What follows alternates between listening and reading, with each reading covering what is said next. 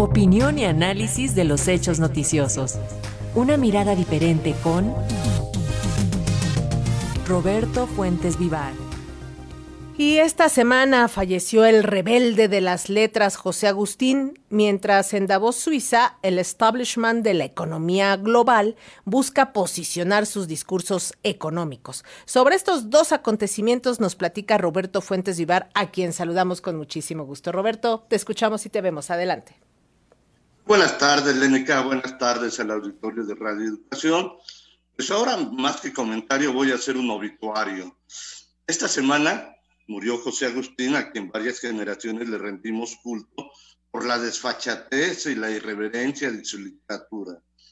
Pero también esta semana se murió, por lo menos para México, el Foro Económico Mundial de Davos. Por decirlo con el título de la primera novela de José Agustín, el Foro de Davos se fue a la tumba. Como tituló el escritor jalisciense, pero más acapulqueño que muchos guerrerenses, o una de sus novelas, se está haciendo tarde final en la laguna, Davos encontró su final, y no en una laguna, sino en esas famosas montañas de los Alpes, porque cada día son menos los mandatarios que asisten. Ya ni el presidente gringo acude.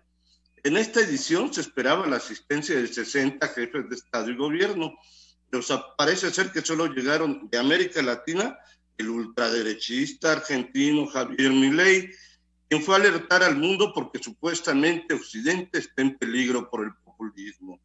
Y Gustavo Petro, quien fue a pedir que se cancele la deuda de Colombia. El presidente ecuatoriano Daniel Novoa, de Ecuador, suspendió de última hora su participación por los conflictos internos. Pero para, para México ya terminó lo que fue la tragicomedia mexicana en tres tomos narró José Agustín.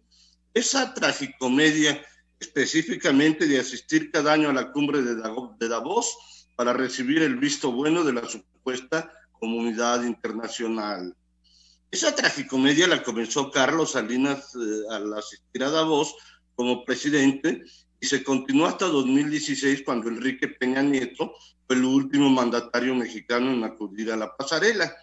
antes lo había hecho el propio Peña Nieto como precandidato a la presidencia y logró su objetivo de hacerse ver como el más fiel seguidor de las políticas dictadas por la cumbre de los depredadores del planeta.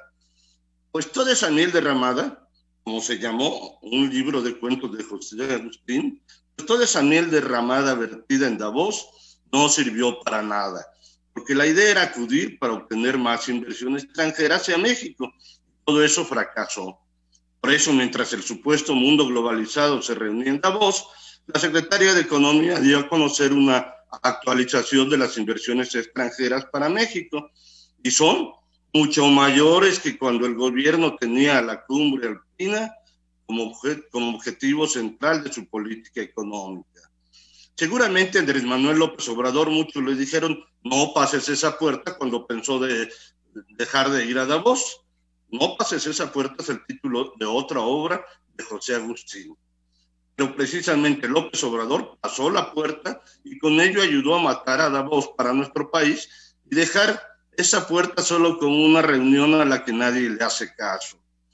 Ahora el gran negocio mundial de Klaus Schwab, el fundador del foro, parece haber muerto por un estiletazo o una herida de arma blanca, otro título de obra de José Agustín. Ahora Davos busca, como dice su lema anual, reconstruir la confianza en un conclave de 2.900 líderes sectoriales del planeta reunidos en lo que llaman la montaña mágica. Pero nuestro país prefirió estar en la panza del Teposteco, una obra juvenil que escribió José Agustín para tratar de captar la lectura de los niños de otras generaciones diferentes a la suya y para adentrarlos en la filosofía de los pueblos originarios como si se tratara de ciudades desiertas, esa obra de José Agustín en la que narra algunos aspectos de la globalización de la enseñanza literaria en las universidades, como si se tratara de eso, Davos estuvo casi desierta, solo con algunos observadores, como esos que precisamente en ciudades desiertas miraban tras la ventana indiscreta cómo la pareja del personaje hace el amor con un estudiante o maestro, no lo recuerdo bien, de otra nacionalidad. Como sea, Davos no despertó el furor matutino, título de otro de los libros de cuentos escritos por el acapulqueño, porque ya ahí nadie se atreve a hablar de la abolición de la propiedad, novela que escribió José Agustín en 1969 cuando estaba en efervescencia el cambio, el cambio global del 68 en el mundo entero. Por México solo asistieron este año a Davos tres gobernadores, dos morenistas, Alfonso Durazo de, Sonora y Marina del Pilar Ávila de Baja California, uno panista, Mauricio Vila de Yucatán, con la idea de difundir a México ante las ventajas geográficas del nearshoring. Pero parece que llegaron al Hotel de los Corazones Solitarios, como se llamó la obra en la que José Agustín reunió crónicas y ensayos sobre lo que consideraba la nueva música clásica, el rock. En fin, murió Davos porque nunca tuvo la mirada en el centro, título de otra obra de José Agustín, sino que Davos solo se dedicó a mirar a la derecha, por lo que hoy ya no es la casa del sol naciente, sino el olvido de cuando el rey se acercaba a su templo. Murió José Agustín y todos le dieron la primera plana. Pasó Davos y mereció solo unas líneas en los periódicos especializados. Dice el filósofo del Metros, Davos murió en el olvido, José Agustín en el recuerdo.